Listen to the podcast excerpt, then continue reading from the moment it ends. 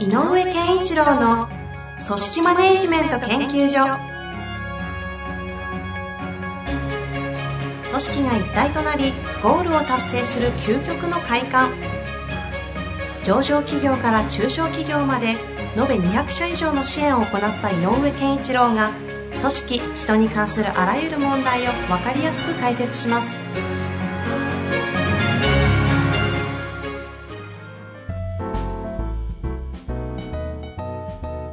こんにちは、遠藤和樹です。井上健一郎の組織マネジメント研究所。井上先生、本日もよろしくお願いいたします。よろしくお願いします。さあ、今日も雑談はなく、っていうよりも、あれ？ですね、あのほうほうほう、今朝ね、今朝えっとそうですね。北海道の地震ね、あれ大変でしたね。ほんとそうですよう。ん、今年なんこのこのところ本当に天変地異というかなんかすごく多くて、心配ですね。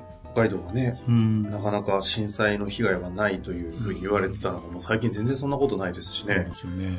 なんかこう、まあそういうことだけはね、なんかたくさん起こってるから、雨のこととかもね、ありますけども、ちょっと、えまあ、なんて言ったらいいのかな、ちょっと、えっと、心配ですって言ってもね、何の役にも立たないんだけど、あの、まあ、体にご自愛いただきたいなと思いますけど。いや、そうですよね。はい本当に被災した方々も。はい。なんか、そのそういえば震災って、はいなんかちょっと怖いのが、震災慣れしちゃってる、そこへのもう、もはやなんかこう、感覚的依存が起きてるのも、怖いなそうよね。なんか、まあ、またね、ぐらい。あうんの、こその意識が結構みんなありません？そのちゃんと気はして使ってるんですけど、慣れってね、危ないですよ怖いですね。当事者は全然違うレベルでかんね、いやーね、ショックですよそう。ですよね。まあ、というわけで、はいちょっと今日はね、えーやっていきたいと思います。はい当事者というキーワードがちょっとポロッと出たんですけども、はい。なんかその辺の言葉がキーワードになりそうな質問が、はい。同じような質問が3つ立て続けに来たので、ちょっと一気に紹介します。はい、わかりました。一気にいきますね。はい一つ目いきます。えー指示待ち人間ではなく、自ら考え判断する社員を育成する難しさを感じています。うんまた、幹部クラスがそういった人材を望み、育成したいと思う一方、実務上指示命令をするのが幹部リーダーの仕事と考えている方に、主体性を持ったリーダー像を理解してもらう、なってもらうためにはどうしたらよいのかと思っております。うん。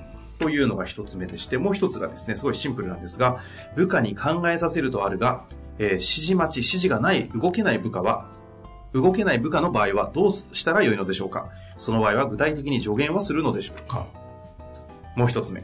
答えを求めるような相談が多く、こちらとしてはもっと考えてほしいと思うことが多いのですが、ここでもう少し考えてみて、いや、ここについてはこう考えた方がいいんじゃないかなというと、少し不機嫌な表情をする部下がいるのですが、どうしたらいいのでしょうか？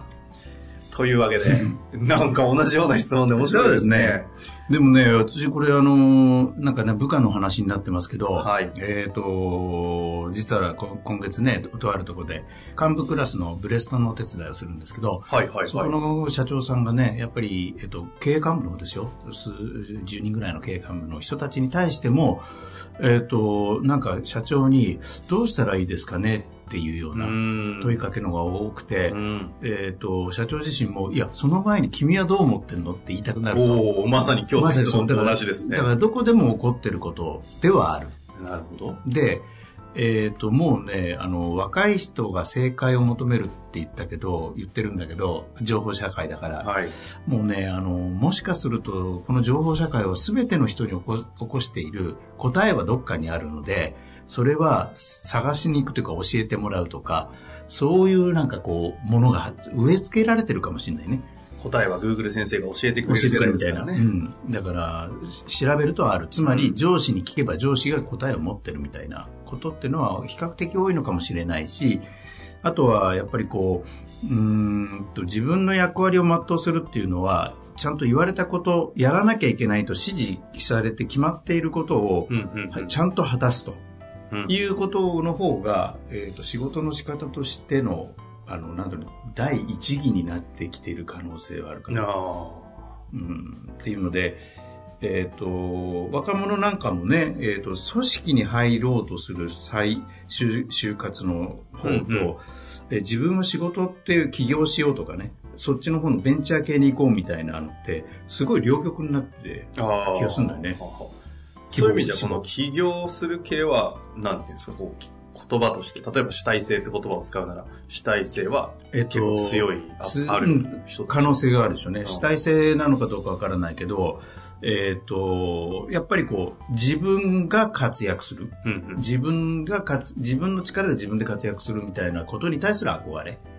で組織にじゅこうあ組織にを施行する人たちっていうのは、えー自分の力で自分が活躍するってことなんでは共通だろうけど、活躍の仕方が、えっ、と、やるべきことをしっかりやる与えられたものをしっかりとやるって感じですかね。うん。なんじゃないかなと思う。はいはいはい。うんいや感覚的には、なんかそうだなっていう。納得感ありますけど。だから大大きな組織の方が、実は組織の中にベンチャー魂を持ったような人間が欲しいんだけど、うんうん最近いないんだよね、本当にいなくなっちゃったってね、なったねっていう悩みが結構多い。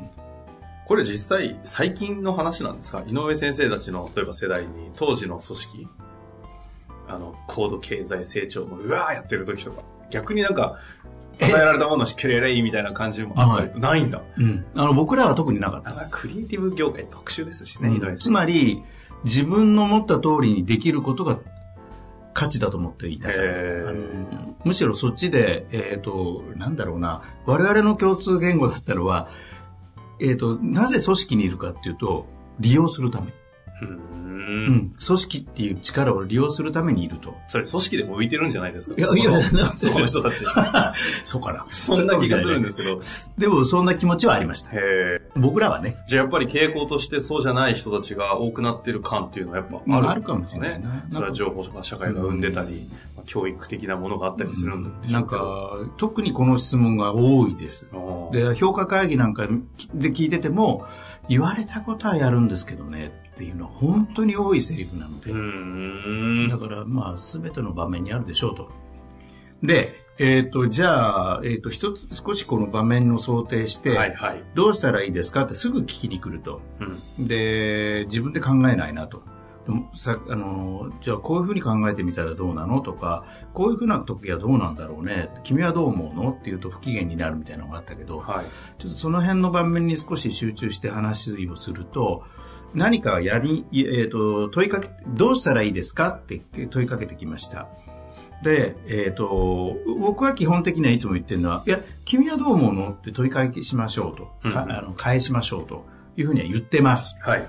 でも、それでもわからないんですとか、不機嫌になるとか、え決していい方向に行かない時もあると思うので、うんうん。えっ、と、もうその前が大事かなと思っていて、その前。うん、あの何かの仕事、この今回の案件、これ君に担当してもらうよって言った時に、えー今回、えーたどり着かなきゃいけないゴールはこれだねっていうゴールをまず共有する。うんうん。で、そのゴールのために、このゴールはどうやったら手に入れられるんだろうねっていうのをもう一番最初にもう質問したのよ。うーん。やる前に。どう思う？って。で、いや、全くわかんないですね、かもしれないし、いはい。や、どのあたりがポイントになるかな、鍵はどこだろう？みたいな。そういうもう答えじゃなくていいから、そういうポイントどこはどこかとか、どうしたらできると思う？っていう、how、それこそ、how can I get? can, can we get? とか、うんみたいな、えー要するにどうしたらこのけゴールに行けるんだろうかっていうのを、えっ、と、一番最初の前提、えー音楽ではイントロの段階でもう投げかけるっていうのが大事だと思う。で、やり出す。それで、やり出して、どうしたらいいでしょうって言ってきたら、もうその前提があるので、えー一つには、だってこの間こう言ってたじゃん、そこから見たらどうなのって言う方が言いやすいのと、それをは表してったら、えっ、と、案外、それを前提をやっといたら、逆に、パンって、こうやってみたらあえて言っちゃうっていうのも手なのよ。あ、そのイントロで共有しとく前提があるなら。ししていれば、え、だってこうしたら、だってこうだったじゃん。僕だったらこうするけど、あ、じゃあやってみます。でもいいんだよね。つまり、えっ、と、結論が早く欲しい時に結論を早く出してあげるっていうのは実は有効だったりする。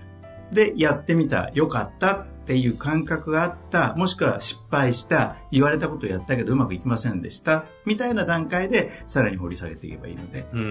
だから、えっと、要は、ゴールがあります。これだけは絶対共有しなきゃ絶対ダメで、このゴールに向かうためにどうしたらいけるかっていうのを、えーっと、仕事の上での上司と部下、チームの中の、なんて言ったらいいのかな、えっ、と、常識にしとくっていうのかな。で、それを考えるんだと。で、頑張るんだ。そのためにはポイントの整理とか、状況の分析とかいろいろあるんだけど、それはつどつどでやればいいと思うので、とにかくどうやったらこれを手に入れられるんだっていうことばっかりがこう語られるようにしておいて、で、それは自分で考える場合もあれば、人から指示されることもある。つまり、どうやったら得られるかっていうことを求めるっていう文化にしておく。常に。ちなみにその文化を作ろうとする段階で、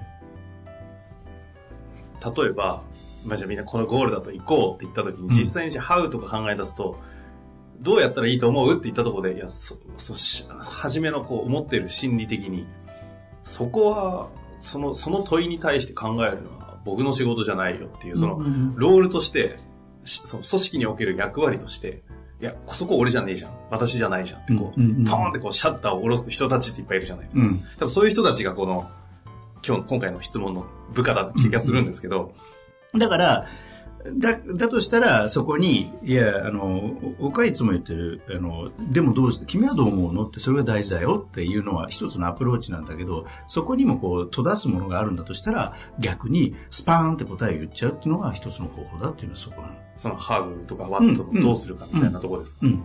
で、それは、えーただし、えっ、と、なぜそう思うかはそう言わなきゃダメよ。うんうん。ここがポイントだって話したよね。だから、だとするとこうだと思うんだよね。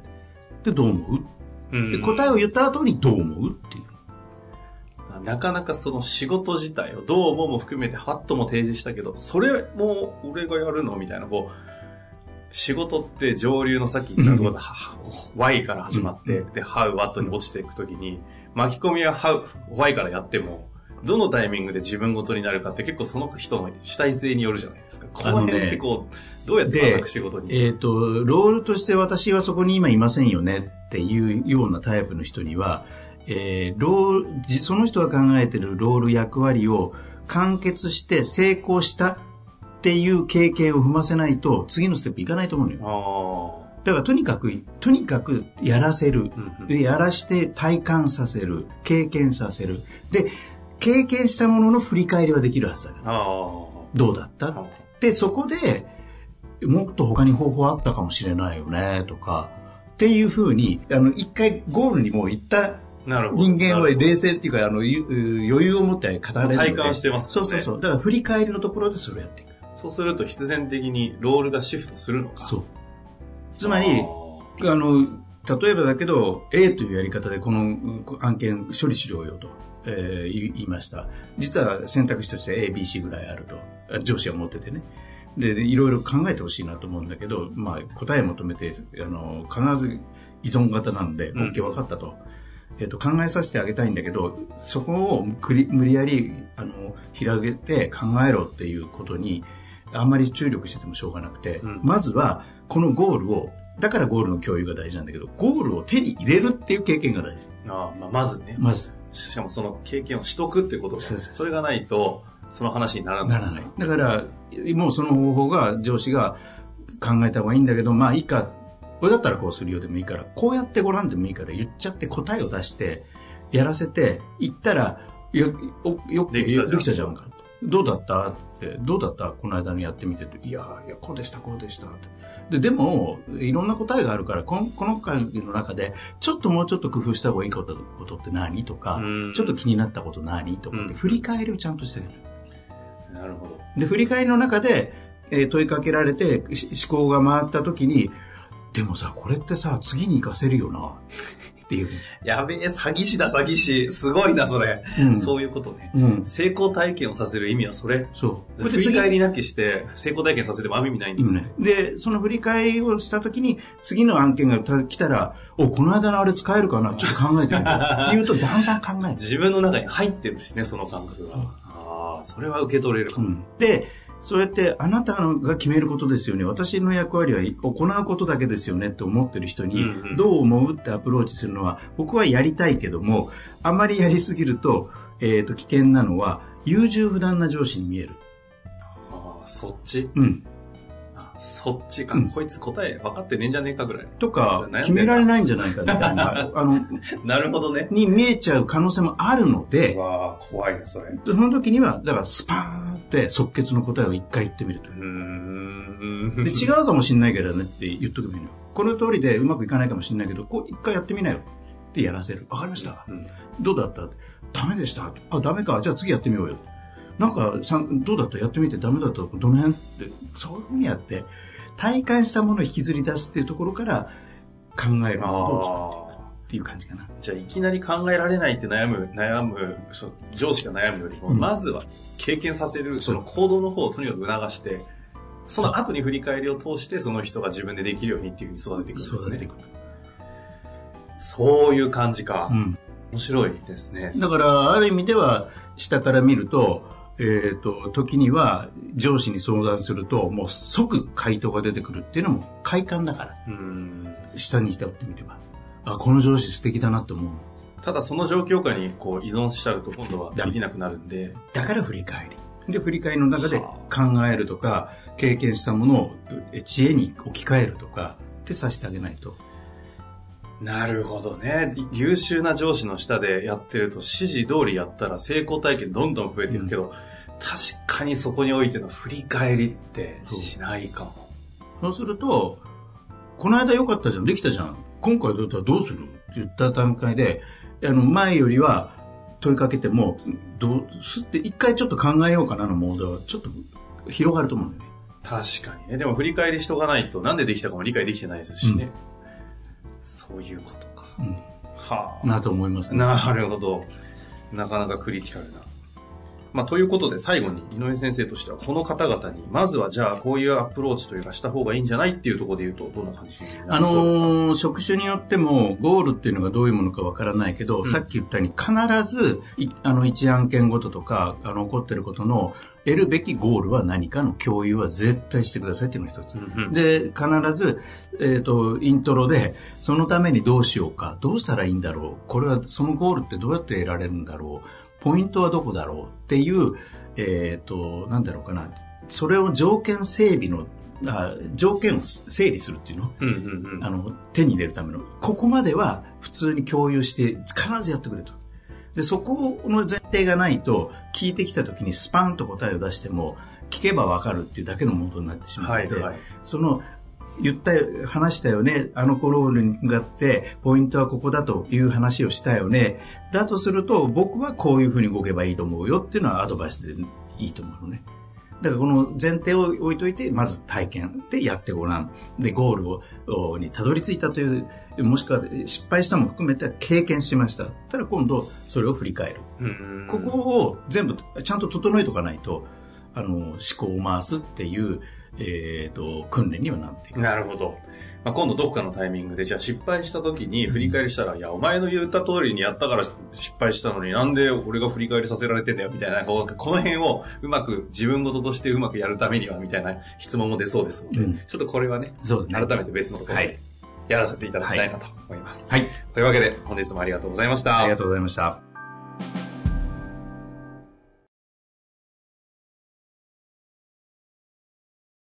本日の番組はいかがでしたか？番組では井上健一郎への質問を受け付けております。ウェブ検索で人事明快と入力し、検索結果に出てくるオフィシャルウェブサイトにアクセス。その中のポッドキャストのバナーから質問フォームにご入力ください。また、オフィシャルウェブサイトでは無料メルマガや無料動画も配信中です。ぜひ遊びに来てくださいね。